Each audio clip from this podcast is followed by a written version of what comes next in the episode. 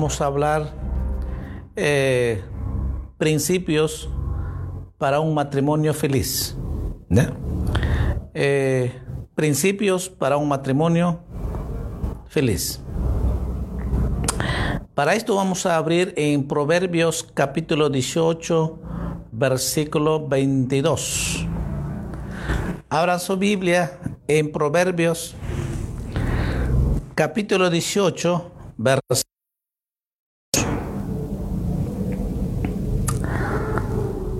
Dice la palabra, el que haya esposa, haya el bien y alcanza la benevolencia de Jehová.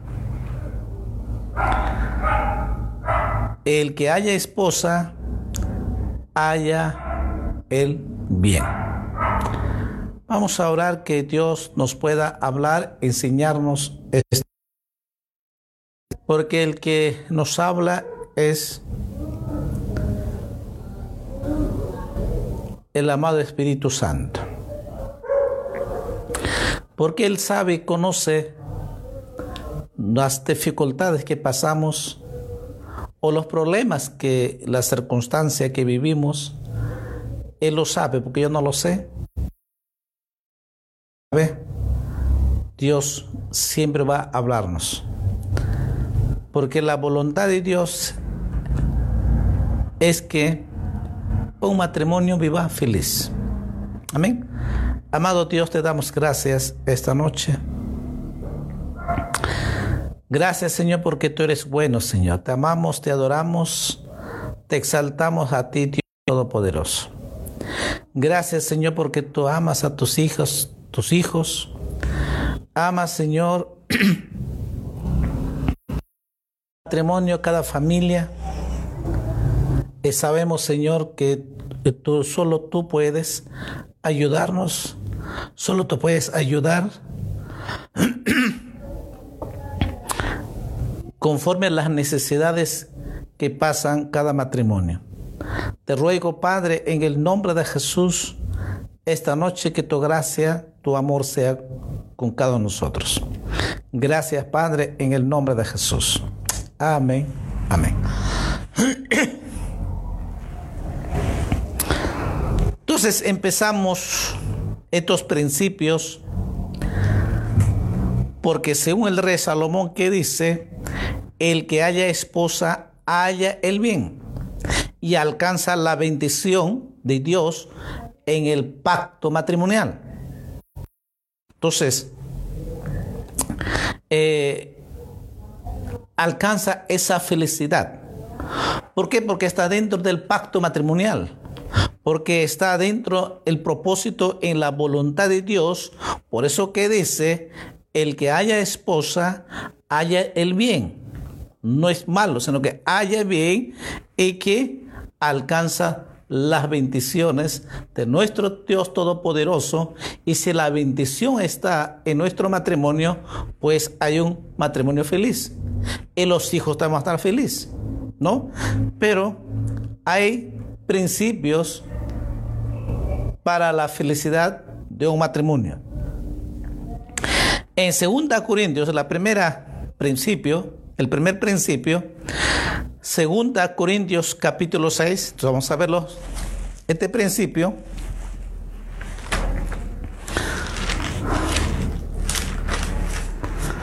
Segunda los Corintios, capítulo 6, versículo 14. Segunda a los Corintios, capítulo 6, versículo 14. Dice, no os unáis en yugo desigual con los incrédulos, porque ¿qué compañerismo tiene la justicia con la injusticia? ¿Y qué comunión la luz con las tinieblas? ¿Mm? El primer principio dice que no unáis yugo desigual. ¿Qué significa eso?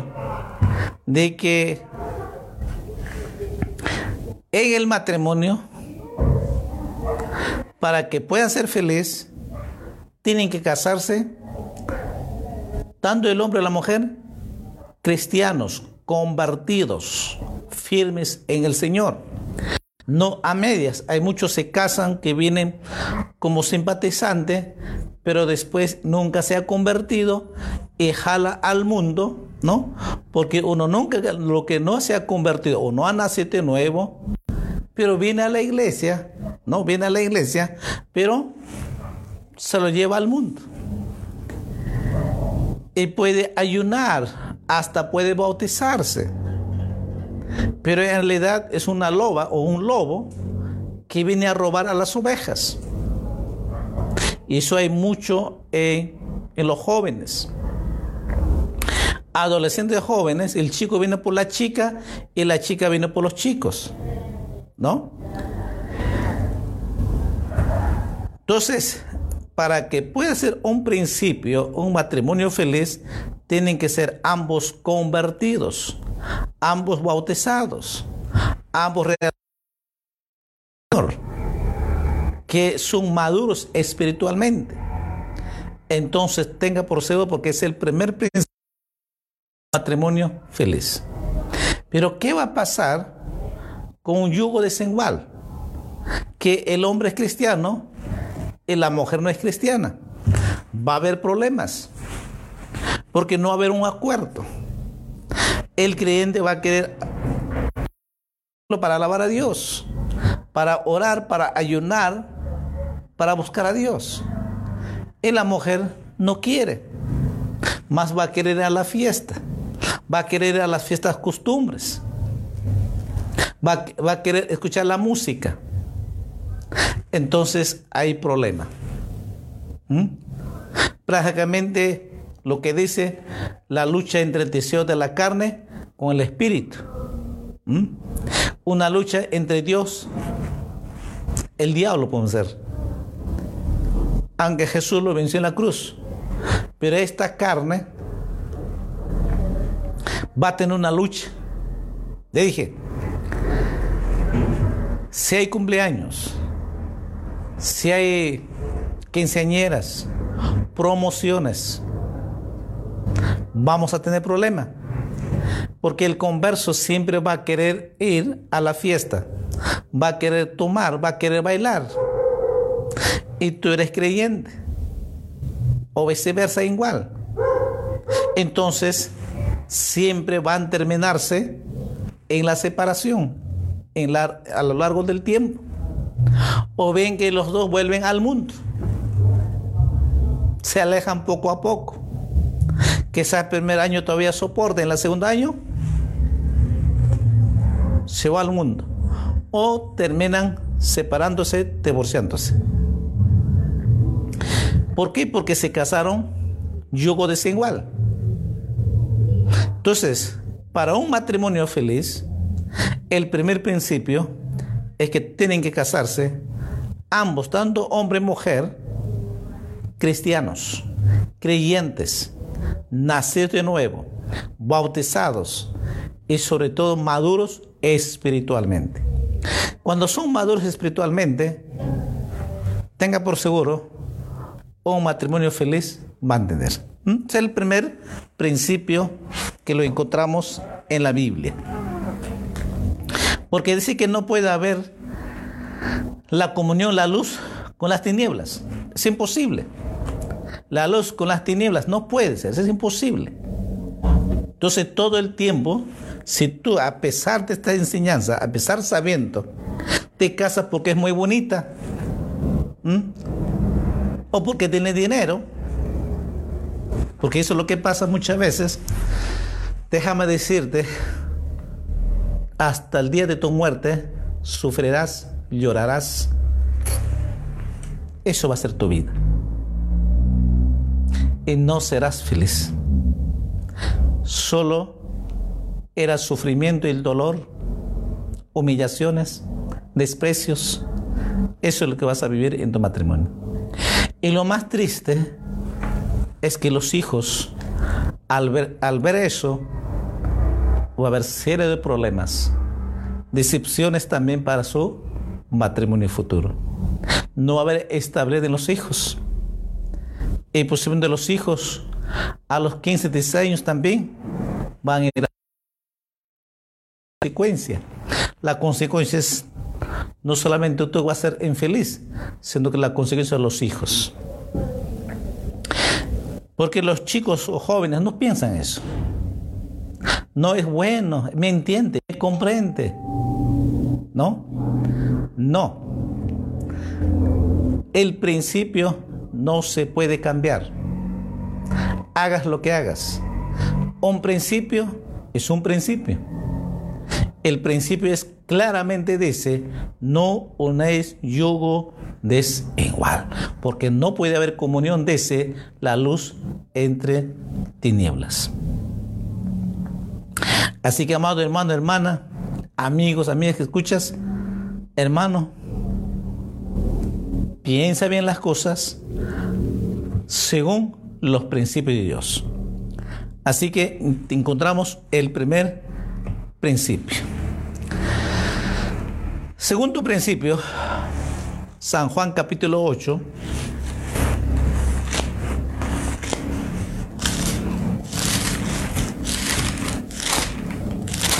El Evangelio San Juan, capítulo 8, versículo 12.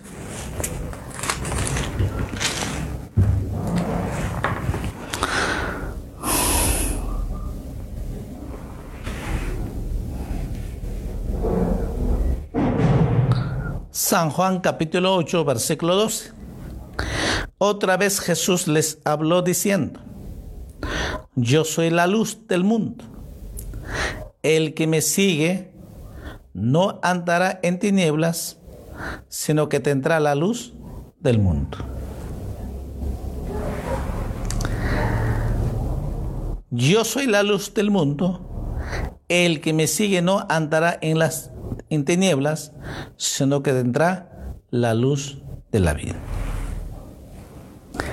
En el matrimonio necesitamos la guianza de nuestro Dios, dentro del propósito en el plan de Dios. Si el Espíritu Santo es el que nos guía todos los días, un matrimonio feliz dependemos absolutamente de nuestro Dios. El que nos guía, el que nos enseña, el que nos cuida, el que nos guarda, el que va a proveer lo que tenemos que hacer. Cuando nosotros nos sometemos en el plan de Dios, en el propósito de Dios, en el pacto matrimonial, Jesús es el centro de nuestras vidas, Jesús es el centro de nuestro matrimonio. Los dos nos sometemos, dando el esposo y la esposa, los dos sometemos a Cristo. Entonces no hay pleito, no hay discusión, no hay rivalidad. ¿Por qué? Porque tanto el hombre y la mujer nos sometemos a Cristo Jesús. ¿Mm? Por eso tenemos que someteros unos a otros, dice. Tanto el hombre y la mujer tienen que someterse a Cristo. Aunque muchos se aprovechan los hombres, como que las esposas tienen que sujetarse, sí, pero no solo eso, la sumisión es los dos a Cristo.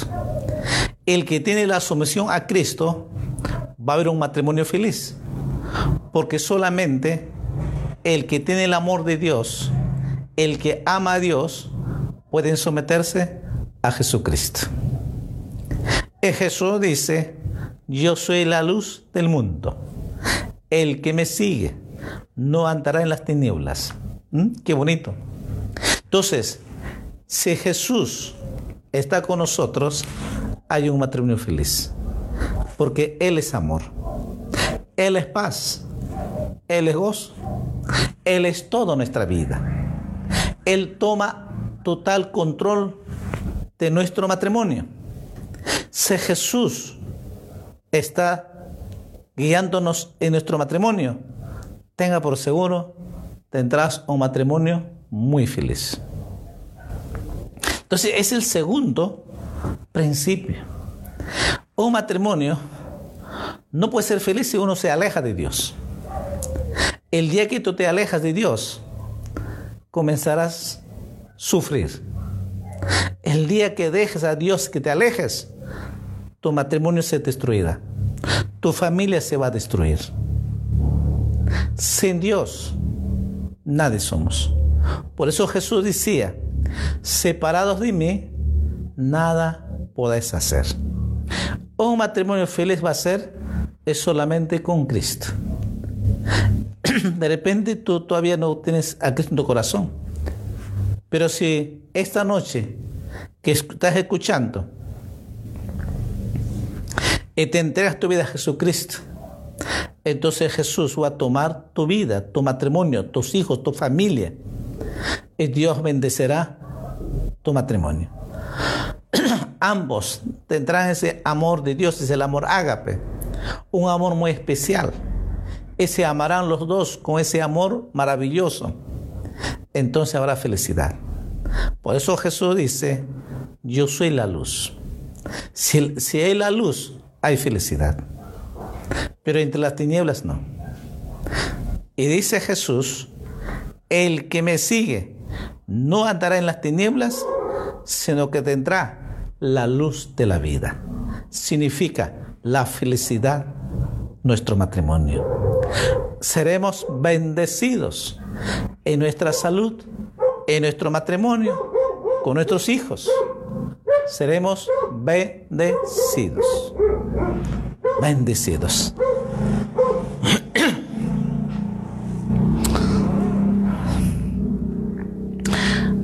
Tercer principio, Malaquías.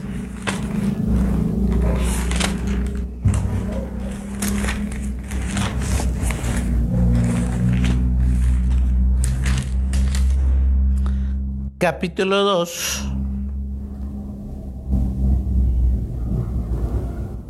Versículo 14.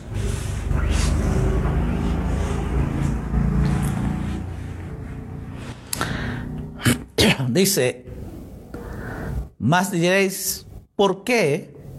Porque Jehová ha atestiguado entre ti y la mujer de tu juventud, contra la cual has sido desleal, siendo ella tu compañera y la mujer de tu pacto. El matrimonio es un pacto. Tercer principio. Dios solamente bendice cuando están dentro del pacto matrimonial. ¿Qué es un pacto? Un pacto es no se puede romper. Solo la muerte física puede separar. Por eso de que en la vida cristiana no hay divorcio. No hay divorcio. Y eso debemos saber muy bien. ¿Por qué? Porque todo matrimonio, Dios establece el pacto matrimonial en Génesis. Por eso dice que eh, dejará al padre, madre, y se unirá a su mujer y será una sola carne. Entonces el hombre deja su casa, la mujer deja su casa y se unen en el pacto matrimonial entonces son una sola carne. Es como una sola persona. Imposible que se puede dividir. Y ese es el pacto. El pacto matrimonial no se puede separar. No se puede divorciar. Entonces uno tiene que entender que si yo voy a casarme para ser feliz, tengo que casarme en el pacto de Dios, el pacto matrimonial. ¿Por qué? Porque cuando uno se casa, Dios, el, el Dios, el Dios Todopoderoso, está presente. Él mismo nos bendice. Él mismo es el testigo. Cuando nos prometemos en la municipalidad ante el alcalde o la persona que está a cargo, y hay, hay promesas, tanto por civil dentro de la iglesia. Ambos son importantes. Entonces Dios está ambos, tanto en el Consejo Municipal y también en el servicio, en el culto también. ¿Por qué? Porque Dios es omnipresente. Por eso que el pacto matrimonial, tanto en civil, Dios mismo es testigo. Y todas las promesas que prometemos, estamos prometiendo no ante el hombre, sino ante Dios. Muchas veces piensan solamente que la promesa de Dios es en la iglesia. No, donde está el consejo, donde está la municipalidad, porque ahí hay promesas, lee los artículos que hay, entonces uno se promete. Y esa promesa que se hace en los dos, lo hemos hecho en el consejo ante Dios y ante todas las familias, ante las autoridades. Y después en la noche, por la iglesia, igual en la presencia de Dios y ante todas las familias invitadas. Entonces, Dios en todo momento está en nuestro matrimonio, en el pacto de matrimonio. Entonces, un pacto de matrimonio no se puede romper. Es hasta la muerte física que nos puede separar. Y quizás muchos por eso que no quieren casarse, quieren ser convivientes nada más. Pero no saben que más triste ser conviviente están en pecado y en una maldición. Así dice la Biblia. O sea que está en fornicación y está en maldición. Porque la, la Biblia dice, cuando una persona tiene sexo, es una fornicación, fuera del matrimonio, es una fornicación eso. Entonces son convivientes y cuando usted tiene la intimidad, entonces está fornicando, está en la fornicación y está bajo maldición. Y por eso es de que pronto tienen que arreglarse. Si se han convertido a Cristo, se entregaron su vida a Cristo, entonces pronto tienen que arreglar. ¿Para qué? Para que sean bendecidos. ¿Mm? Eh, para que puedan casarse dentro del pacto matrimonial y Dios va a bendecir y los hijos también son bendecidos. Amén. Todas las promesas que nos... Y cuando no se aceptas, ¿no? Eh, en tiempo de salud o enfermedad, en la escasez económica, en la abundancia, en los momentos difíciles, en todo, etcétera, etcétera. Sí, acepto. Dando el hombre a la mujer, hacer una promesa en la presencia de Dios ante Dios Todopoderoso. Dios mismo fue el testigo, y eso es lo que hemos leído. Él mismo dice, fue testigo entre el hombre y la mujer cuando se hicieron esa promesa, pacto matrimonial. Amén. Entonces es el tercer principio. Gloria a Jesús. Cuarto principio, Efesios capítulo 5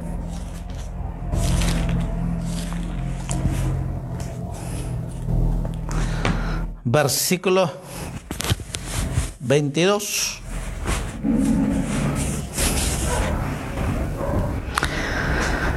Dice, las casadas estén sujetas a sus propios maridos como al Señor, porque el marido es cabeza de la mujer, así como Cristo es cabeza de la iglesia, la cual es su cuerpo y Él es su Salvador. Así que como la iglesia está sujeta a Cristo, así también las casadas lo estén a sus maridos en todo. Maridos, amad a vuestras mujeres, así como Cristo amó a la iglesia y se entregó a sí mismo por ella. Para santificarla, habiéndolos purificado en el lavamiento del agua por la palabra, a fin de presentársela a sí mismo una iglesia gloriosa que no tuviese mancha ni arruga ni cosa semejante, sino que fuese santa y sin mancha. Así también los maridos deben amar a sus mujeres como a sus mismos cuerpos. El que ama a su mujer, a sí mismo se ama. porque nadie aborreció jamás a su propia carne, sino que la sustenta y la cuida, como también Cristo a la iglesia. Porque somos miembros de su cuerpo, de su carne y de sus huesos. Por esto dejará el hombre a su padre y a su madre, y se unirá a su mujer, y los dos serán una sola carne. ¿Mm?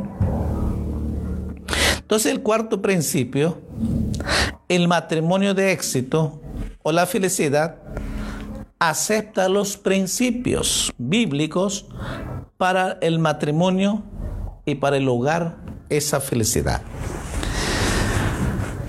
El problema es de que muchos no aceptan. Entonces, es aceptar estos principios bíblicos. Una de las cosas es la sujeción, como decía, la sujeción de que ya dije el hombre se aprovecha de eso. No, si el hombre ama a su esposa, la esposa por sí solo va a sujetarse. ¿Por qué? Porque ambos los dos aman a Dios. Ambos los dos viven en la presencia de Dios. Entonces los dos se someten, pero se someten a Cristo. Si nos sometemos a Cristo, vamos a someternos a la esposa y la esposa también al esposo. ¿Se da cuenta? Entonces, el clave es de que tenemos que aceptar los principios de la palabra de Dios. Si Él me dice que tengo que someternos, pues hay que someternos. Si Él nos dice que tenemos que cuidar, pues hay que cuidar. Si Él dice que el, es, el esposo es la cabeza, ¿no? Y dice mucho, sea, pero yo soy cabeza del hogar. Sí, tú, varón que me escuchas, tú eres la cabeza del hogar. Somos la cabeza. Pero ser cabeza hay una responsabilidad. Ser cabeza tiene su responsabilidad. Es, número uno, amarla. Dos, cuidarla. Tres, protegerla. Cuatro, proveer. Proveer diario para el desayuno, almuerzo, cena, para la educación, para la salud, vestimenta, zapatos. O sea que tiene que proveer todo a la esposa y a los hijos, sobre todo la alimentación. El esposo es el responsable de traer el dinero para alimento, no la esposa. Ojo, el esposo, porque soy cabeza, entonces soy responsable traer el pan de cada día, que no falte ningún día para el esposo, para los hijos. Alimento. Pero no solo alimento, sino que también la educación. Soy cabeza, entonces soy responsable de la educación de los hijos. ¿Mm? Pero no solamente soy responsable de la educación como cabeza, también soy responsable de su salud. El esposo es cabeza del hogar, pero es responsable de la salud de la esposa y de los hijos. Ese cuidado de la esposa de su salud y de sus hijos. Y como cabeza es responsable del vestido de la esposa y de los hijos. El cabeza hogar es responsable que tiene que comprar vestido a la esposa y a los hijos. Cuatro cosas responsables. Alimentación, educación, salud y vestido. Por último, la responsabilidad es el esposo como cabeza tiene que ahorrar para los tiempos difíciles o momentos, situaciones que pueda presentar. Siempre el cabeza tiene que saber administrar bien y tiene que ahorrar. Amén. Entonces eres cabeza. Si no, entonces no eres cabeza, hermano. Si este rol no cumple estos principios, entonces no eres cabeza. Pero sin embargo dice, eh, mi esposa tiene que sujetarse, tiene que someterme. No, Señor. Tú como cabeza cumples con estas responsabilidades, la esposa no solamente te sujeta, sino que te va a amar. La esposa te va a amar. ¿Ah? Te va a dar por besos, abrazos te va a dar la esposa. ¿Qué mujer no va a estar feliz cuando el esposo como cabeza cumple estas cinco cosas? Dentro de eso, eso, el cuidado, la protección a la esposa, todo. Por eso dice, maridos, vivid sabiamente con ellas. Y trátalo, dice, como vaso más frágil, dando honor. Amén, varones.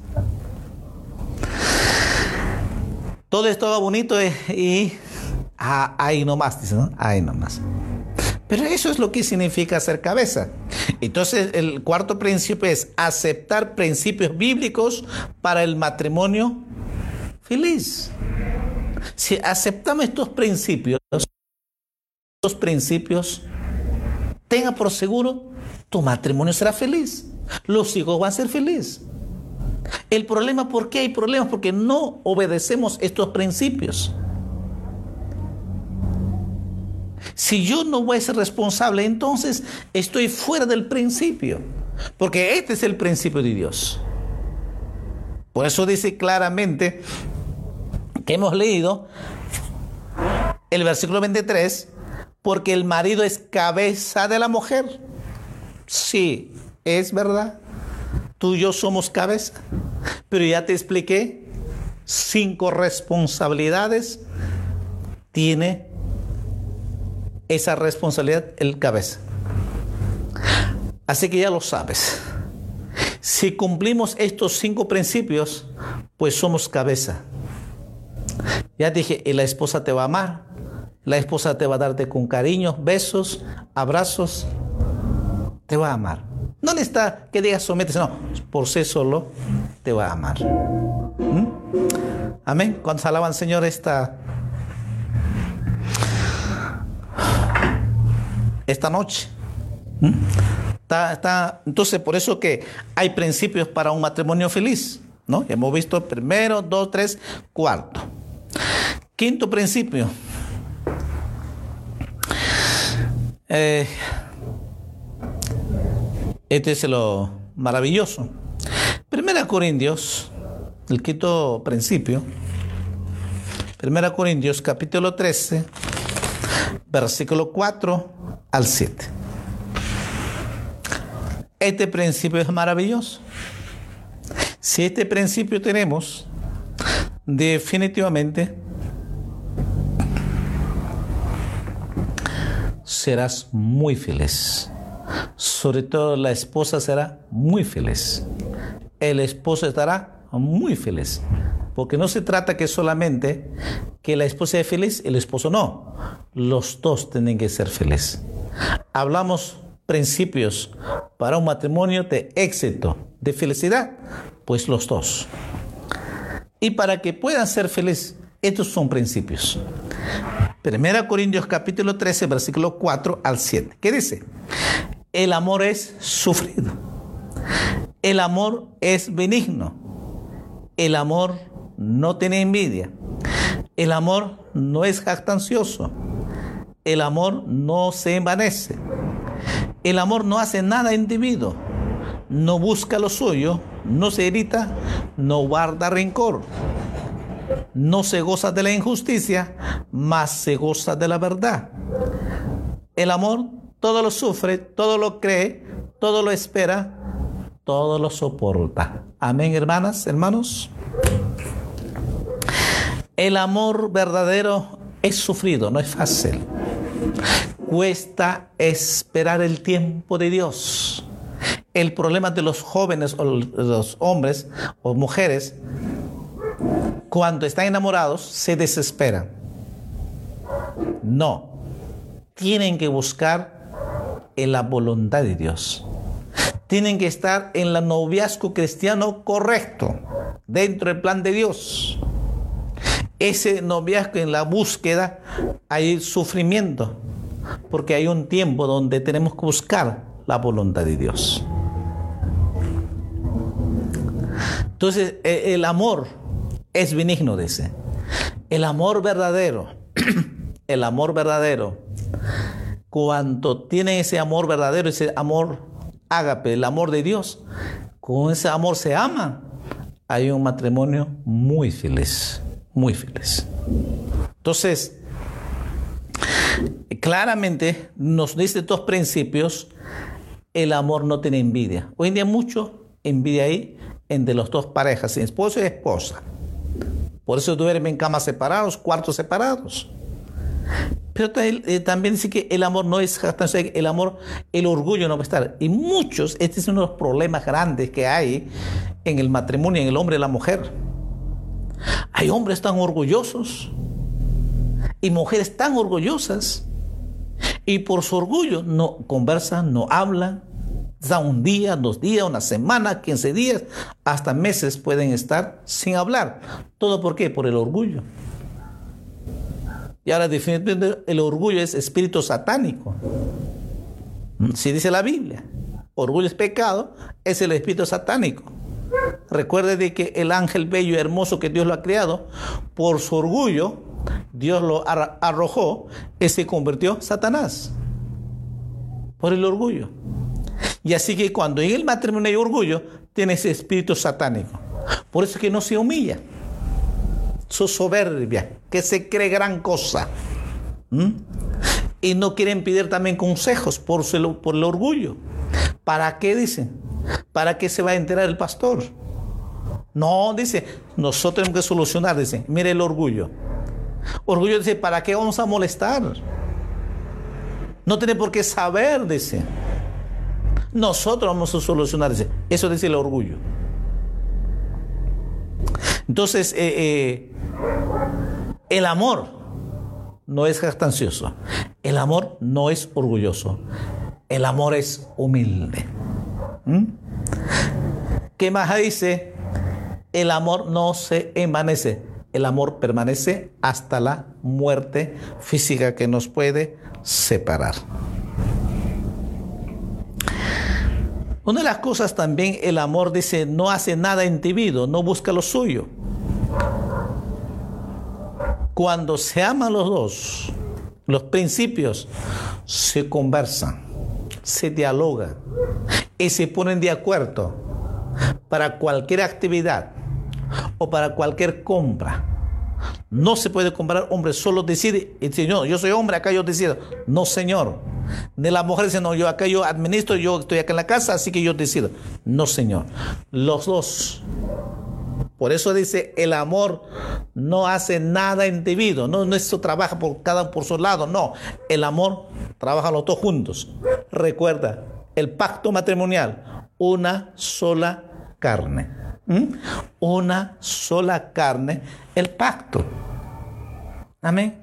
Una sola carne el pacto matrimonial. Y dice, otra de las cosas, mucho problema ahí, es el amor. Eh, dice, el amor no guarda rencor.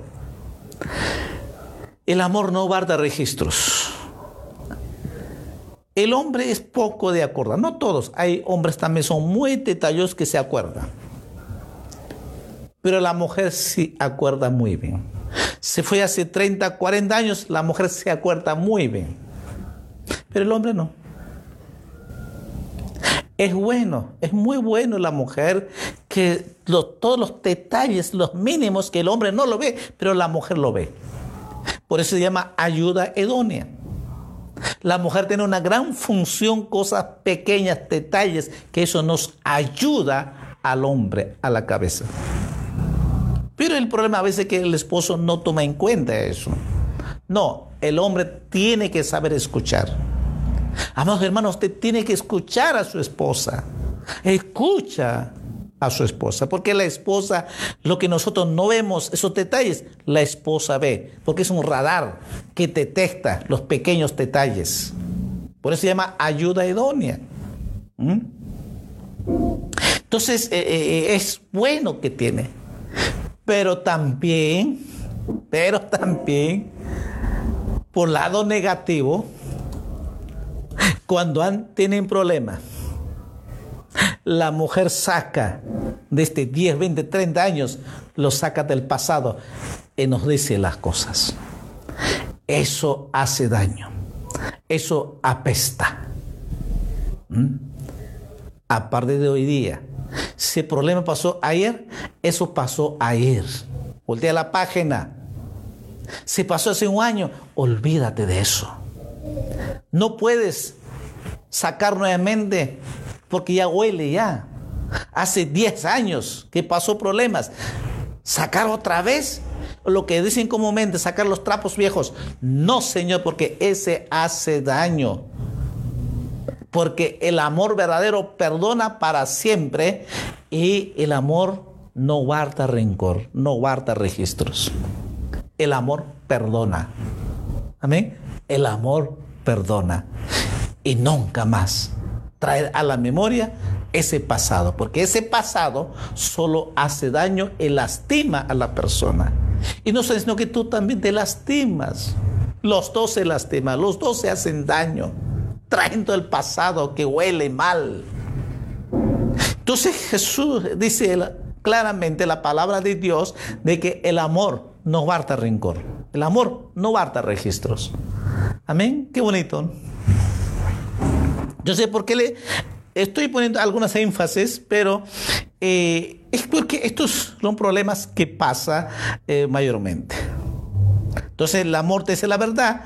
Entonces dice el amor, todo lo sufre, todo lo cree, todo lo espera, todo lo soporta.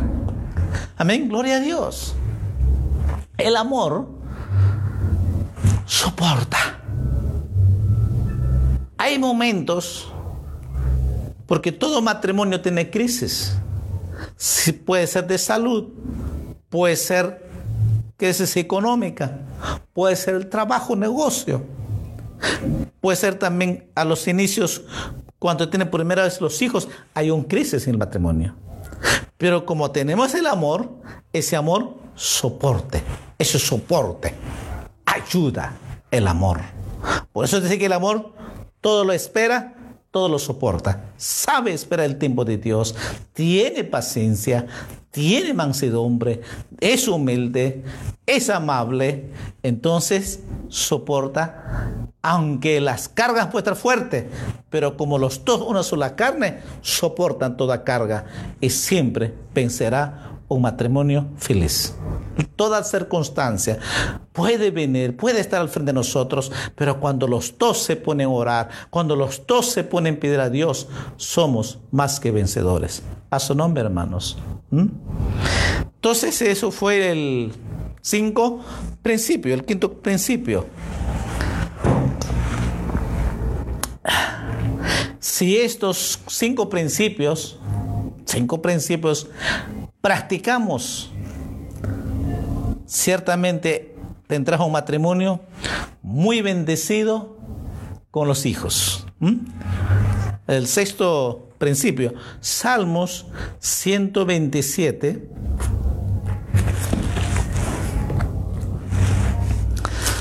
Salmos 127, versículo 3 al 5 vamos a leer. Dice, y aquí herencia de Jehová son los hijos, cosa de estima el fruto del vientre, como saetas en manos del valiente, así son los hijos habidos en la juventud. Bienaventurado el hombre que llenó su aljaba de ellos, no será avergonzado cuando hablare con los enemigos de la puerta. ¿Mm?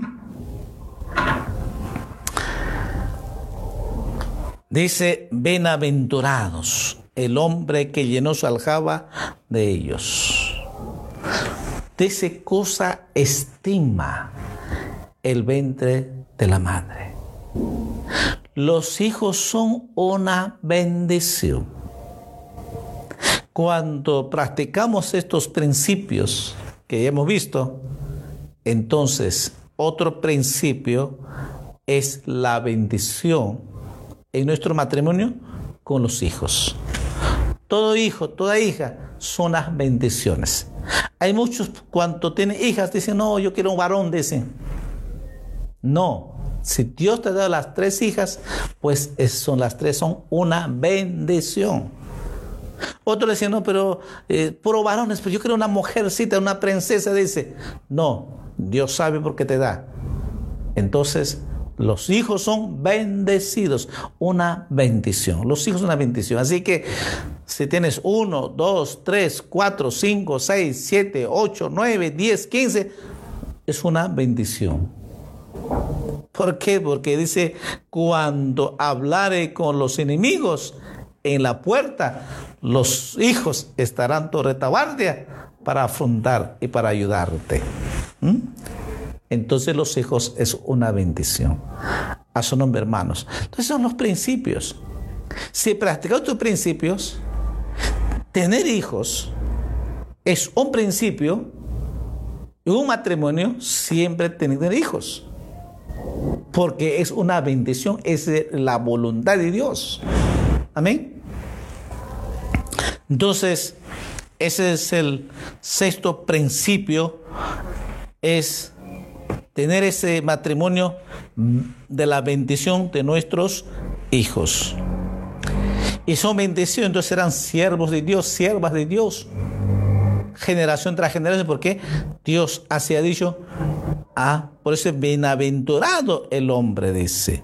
Bienaventurado el hombre que llenó su aljaba y cosa es una herencia de Jehová son los hijos, cosa de estima el fruto del algo muy especial, algo muy hermoso es tener hijos. Nunca te, nunca te quejes de tus hijos. Y no digas que este hijo es XX, no quiero mencionar. Hay muchos que maldicen a sus hijos. No, tu hijo es una bendición. De repente a mal camino, es una bendición. ¿Y por qué está mal camino? Es por ti. No es por culpa de él, sino que el culpable somos nosotros, el padre, madre, que no hemos enseñado los, los principios. Un hijo, una hija que se pierde porque nosotros somos culpables. El único culpable somos nosotros, papá, mamá. Ellos no. Así que, cual sea, sea eh, cristiano o no cristiano, esté en el camino o no, es una bendición que Dios te ha dado para que tú puedas velar y bendecirla. Así que los hijos son una bendición. Eso es otro principio para un matrimonio feliz. ¿Mm? Por último, Efesios, que hemos leído ya, capítulo 5, pero hay un texto que estaba ahí,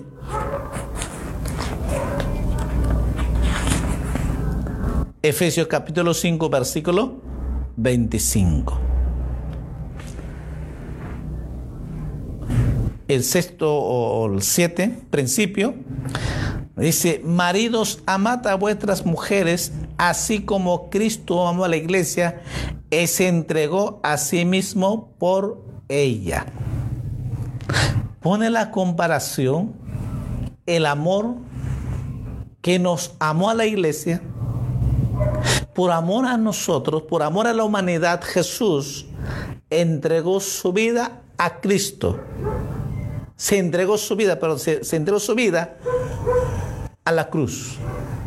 Y murió en la cruz. Por ti, por mí. Por amor a sí mismo. Fue a la cruz, murió en la cruz, pero también resucitó al tercer día. A su nombre, hermanos. Alabe al Señor. Ese es el principio.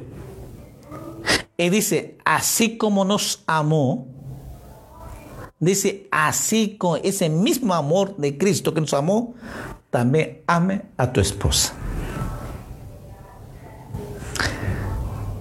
La pregunta es que amamos así. Solo Dios sabe y cada uno puede responder eso. Y ciertamente lo único que sabe es la esposa. Pero lo cierto que dice es, amad a vuestras esposas, así como Cristo amó. Lo que dicen de que el esposo tiene que estar dispuesto a entregar ese amor a la esposa. ¿Por qué no dice a la esposa? Porque la esposa, su naturaleza es amar a su esposo. Y quizás también algunos son frías que no lo aman. Seguro que sí hay. ¿Pero por qué? Porque quizás como ha crecido en su niñez, ha sido maltratado. Entonces, eh, definitivamente, hay muchas traumas que hay y hay que verlo eso. O otros que desde que se casaron ha dañado tanto que ya no siente nada. Y ahí también hay muchísimos así, mujeres que dicen yo ya no lo aman. Y si están viviendo, viven por los hijos nomás. Es muy triste escuchar eso. Pero si tienes a Cristo, tú puedes cambiar. Porque Jesús te va a sanar tus heridas. Una vez que Jesús te ha sanado esas heridas y tienes ese amor de Cristo, tú puedes perdonar y amar a tu esposo. Entonces, de que el esposo también necesita que la esposa lo ame igual, así como Cristo nos amó. Es viceversa, es ambos tienen que amarse. No solamente que el esposo, porque el Pablo lo dice que el esposo tiene que amar, pero ya dije, ambos tienen que amarse. Cuando los dos se aman, con ese mismo amor, cuando los dos se entregan ese amor los dos, entonces serán muy felices y serán bendecidos. ¿Mm? Entonces, eh, el matrimonio tendrá éxito que tiene ese amor genuino del amor de Dios. Son principios para un matrimonio feliz. ¿Mm? Entonces, siete principios para un matrimonio feliz o matrimonio de éxito. Amén.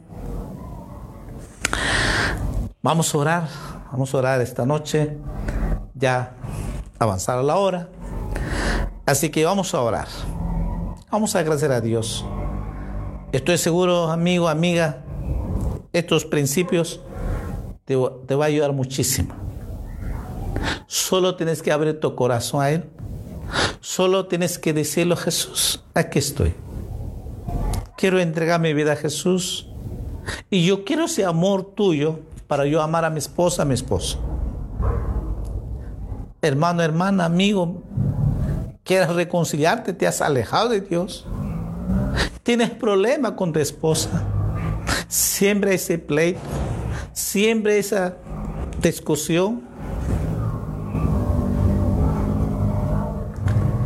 Entonces, esta noche, ábrele tu corazón a Jesús